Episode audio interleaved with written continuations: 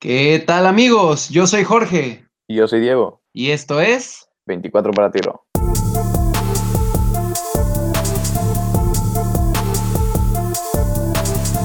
Bienvenidos todos de vuelta al mejor podcast de la NBA en español, 24 para tiro. Sí, no es menos cierto que nos tomamos unas dos semanitas de vacaciones, pero bueno, ya el final de la temporada regular es muy anticlimático y ya estamos aquí para lo sabroso que son los playoffs de la NBA. La primera ronda empieza justo el día de hoy, sábado 13 de abril. Estamos listos ya para las primeras, eh, los primeros enfrentamientos en cuestión de horas y pues eh, yo creo que se va a poner muy interesante todo este asunto, Diego.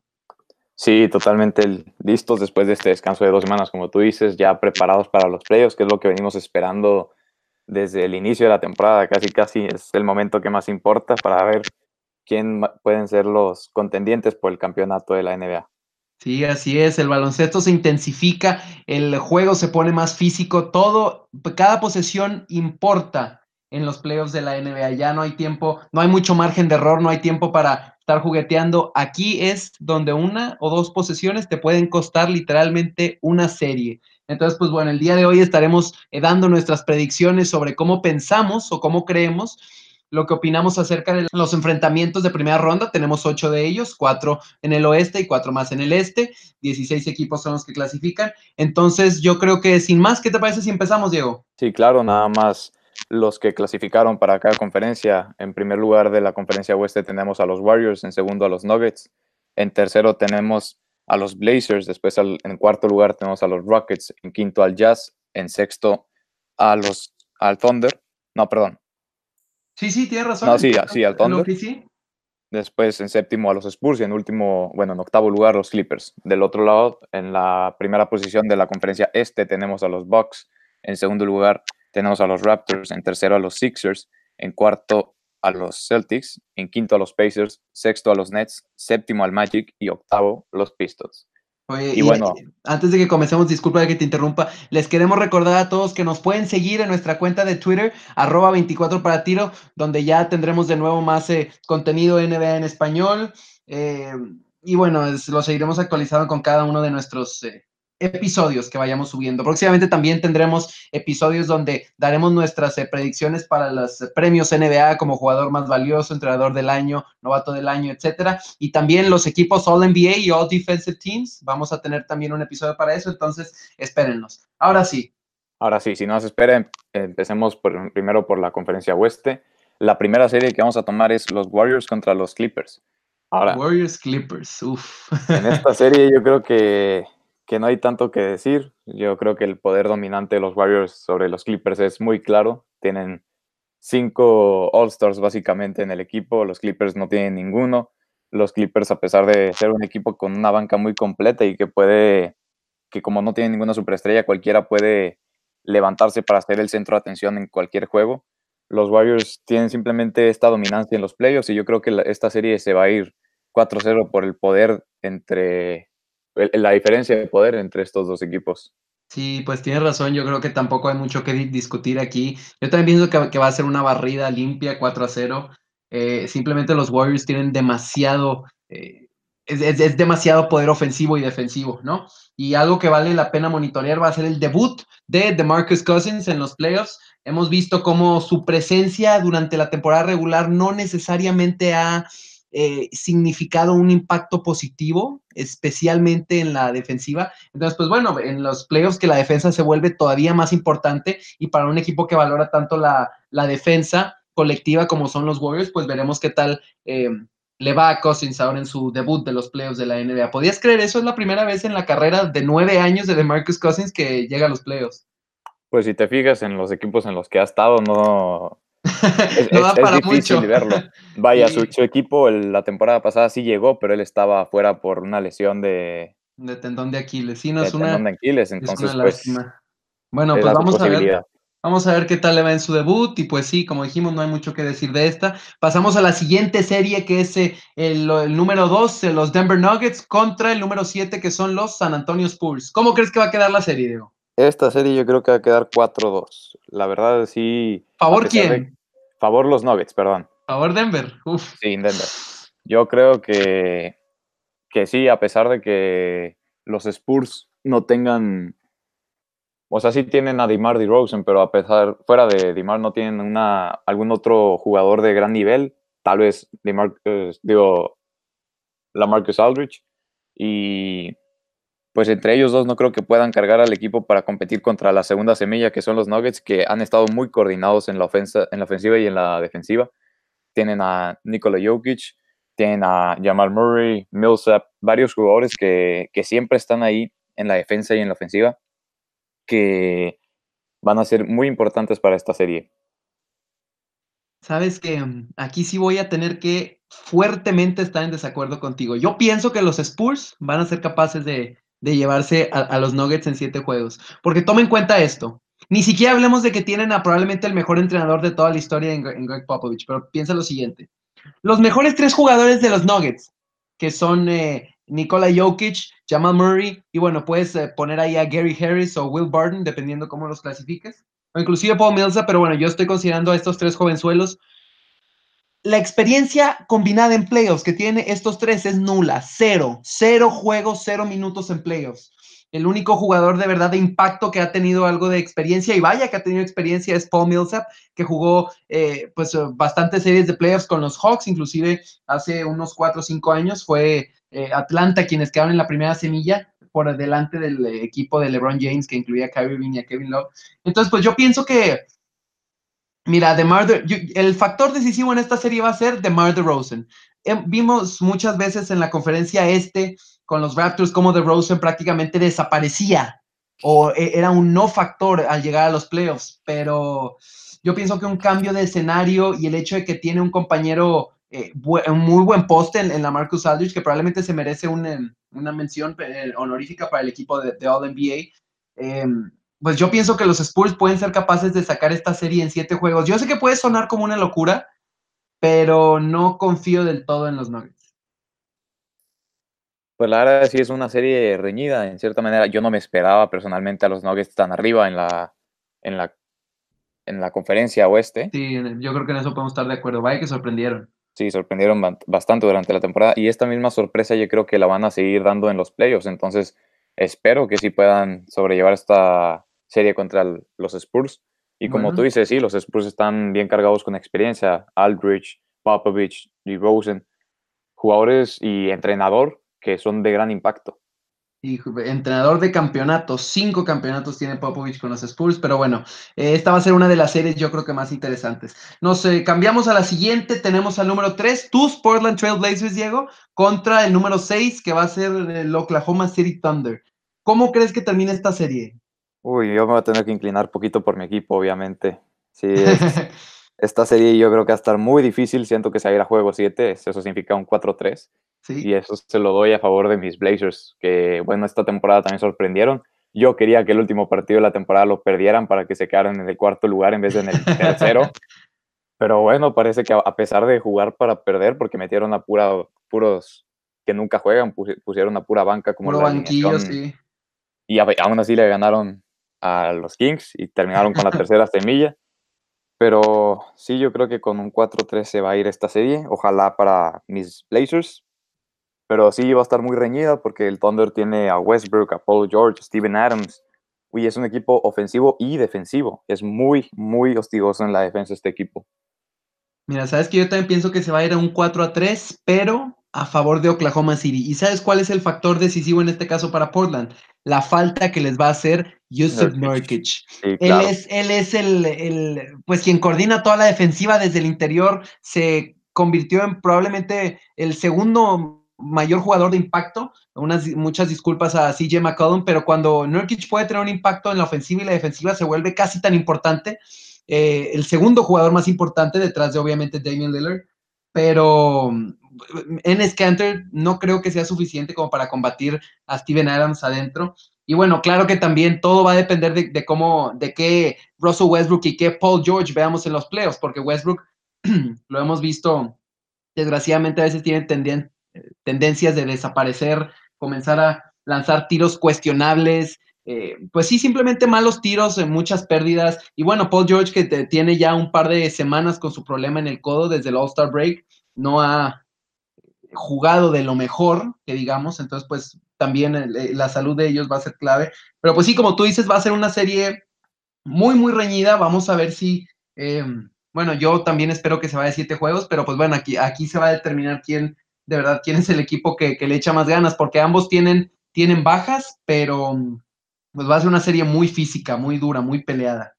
Sí, además de la rivalidad existente entre Westbrook y Lillard, que siempre se la viven peleando y ya tienen, son equipos de, de, la misma división, siempre se la han vivido peleando estos dos equipos. Tienen su historia ahí, como tú dices, juegan cuatro veces entre ellos cada año y pues sí, que si no me equivoco, creo que OKC ganó las cuatro, sí, los cuatro o sea, enfrentamientos contra los Blazers. Eso es algo también interesante. Pero como ya dijimos, en los playoffs es una es un monstruo diferente, ¿no?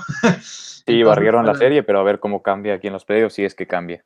Sí, bueno, y finalmente tenemos al eh, cuarto lugar, que son los Houston Rockets contra el Utah Jazz. Y esta también va a ser otra de las series interesantes que tenemos. ¿Qué predicciones tienes, Diego? Fíjate que yo me voy a inclinar un poquito por los Rockets. No estoy seguro si un 4-3 o un 4-2. Pero sí, yo creo que, o espero que esta vez Harden no se desaparezca en los playoffs como lo hizo el año pasado. Eh, en la serie durante, contra los Warriors, el que estaba activo era Chris Paul más que nada. Sí. Y James Harden tiene esta tendencia también del año antepasado de desaparecerse en los playoffs. Si no me equivoco, contra los Spurs anotó nada más seis puntos en el último juego decisivo. Sí.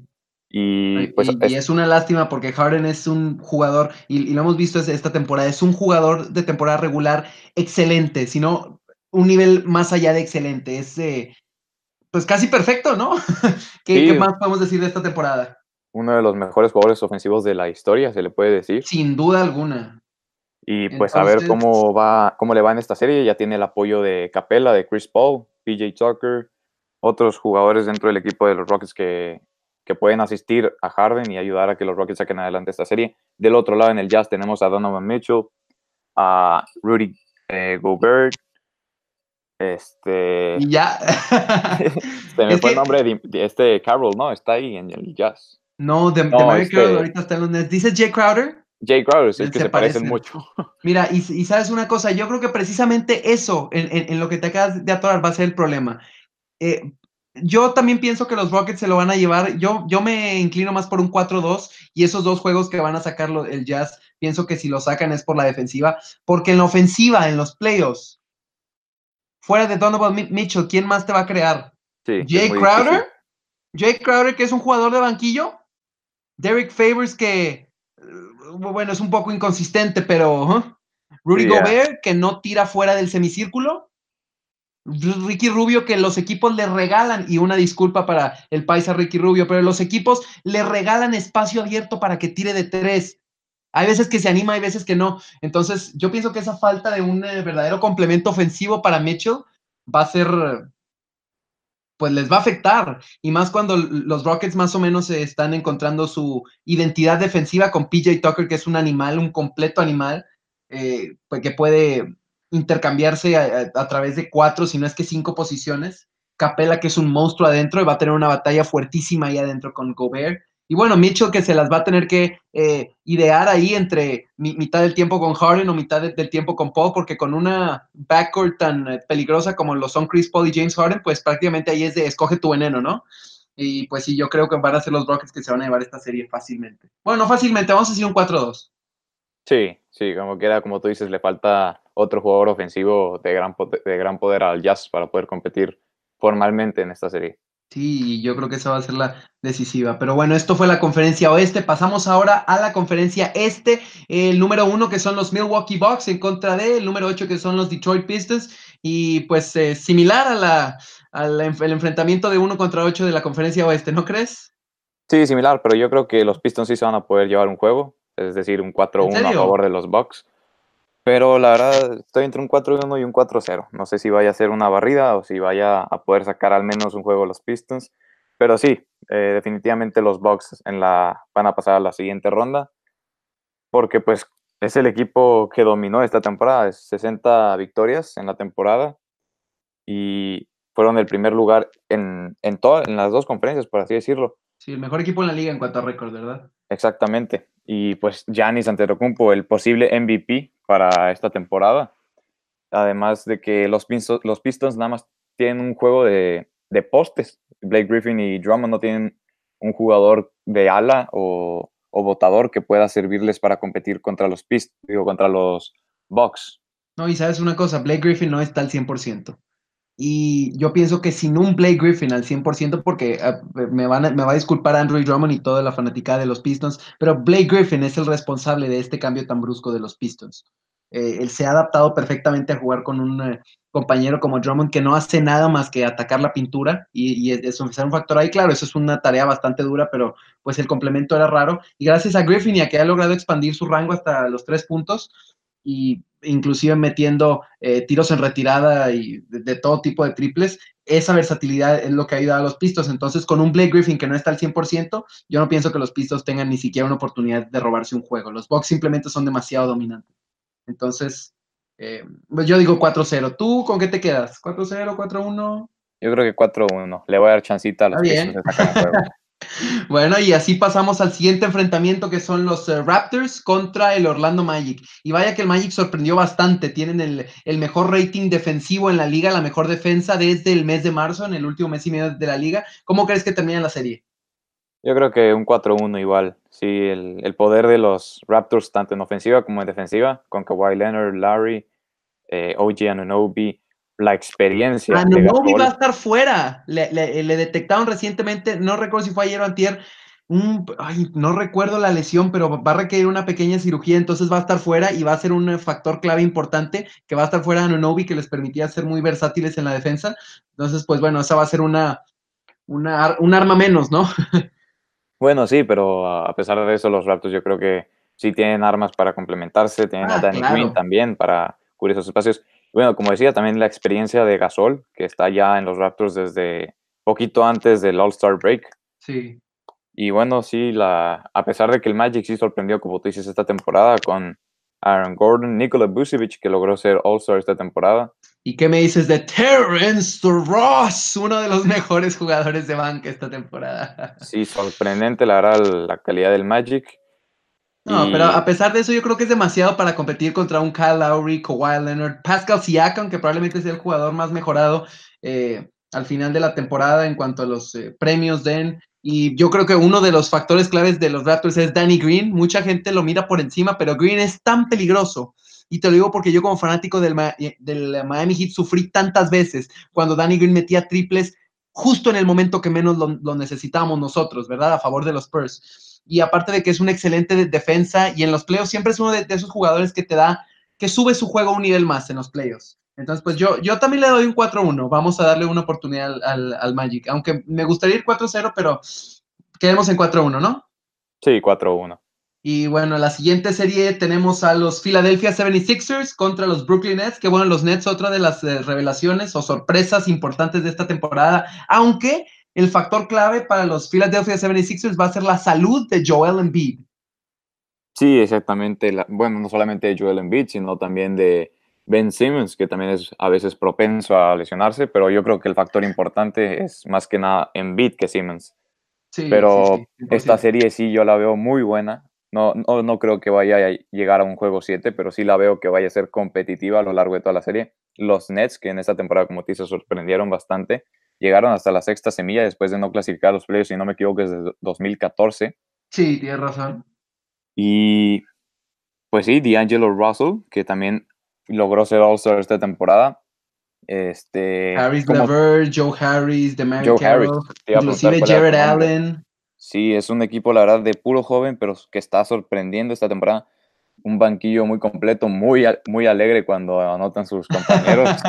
y sabes una tendencia interesante, los Nets de la temporada pasada han sido un equipo muy, muy pesado de vencer en casa. Y bueno, lo vimos, digo, una vez más tengo que traer al Miami Heat, lo vimos en el último juego de la temporada regular. Los Nets, a pesar de que ya tenían seguro su, su lugar en los playoffs, no se rindieron, eh, nos dieron una paliza y siempre los Nets son, son duros en casa. Entonces, pues va a ser una batalla muy interesante entre las superestrellas, o bueno, ya vemos todas las estrellas, la combinación de estrellas que tienen los Sixers, desde como ya mencionábamos a, Ben Simmons, Joel Embiid, sin olvidar a Jimmy Butler, Tobias Harris y JJ Redick, que son cinco de los jugadores de impacto.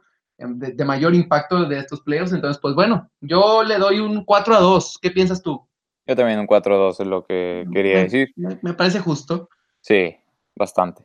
Y bueno, finalmente tenemos la serie de eh, los Boston Celtics contra los Indiana Pacers. Es una total lástima que Víctor Oladipo no haya logrado recuperarse a tiempo. Digo, ya se esperaba, pero hubiera sido muy interesante ver cómo terminaba esta serie si el mejor jugador del lado de los Pacers estuviera.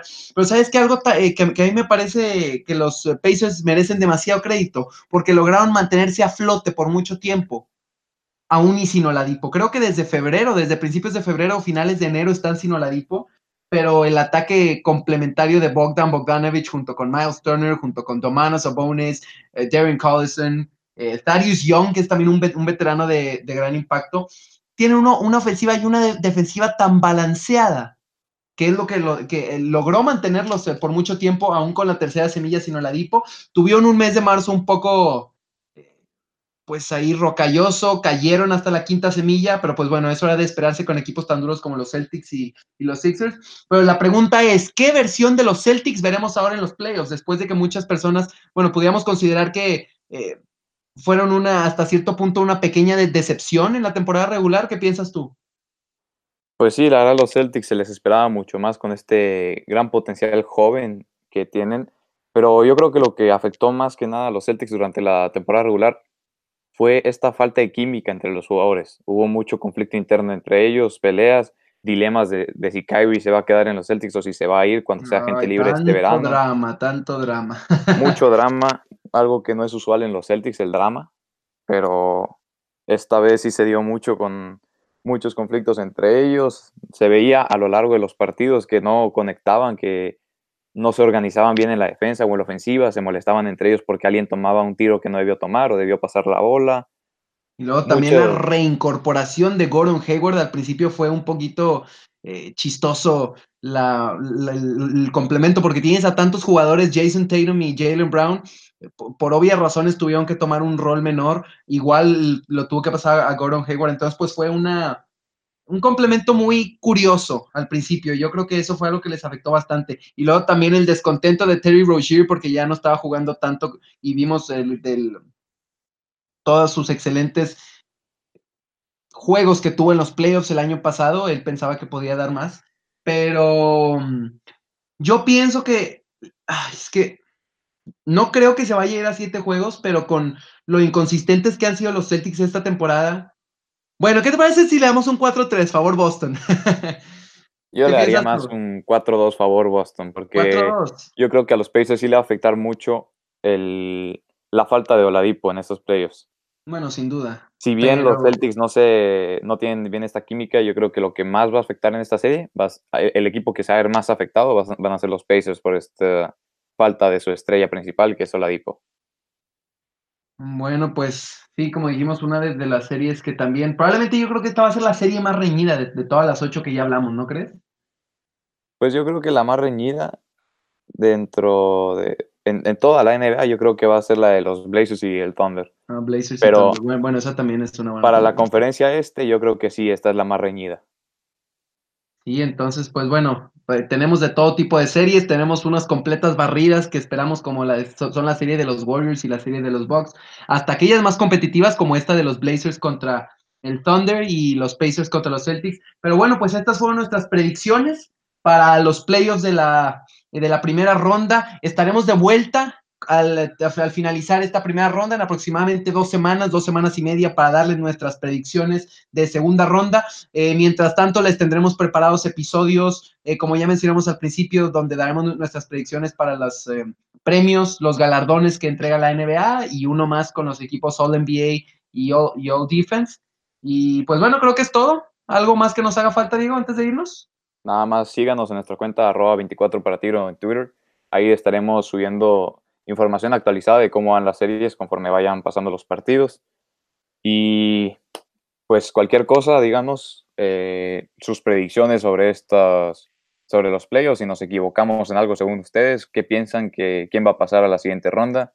Ahí díganos todo en 24 para tiro.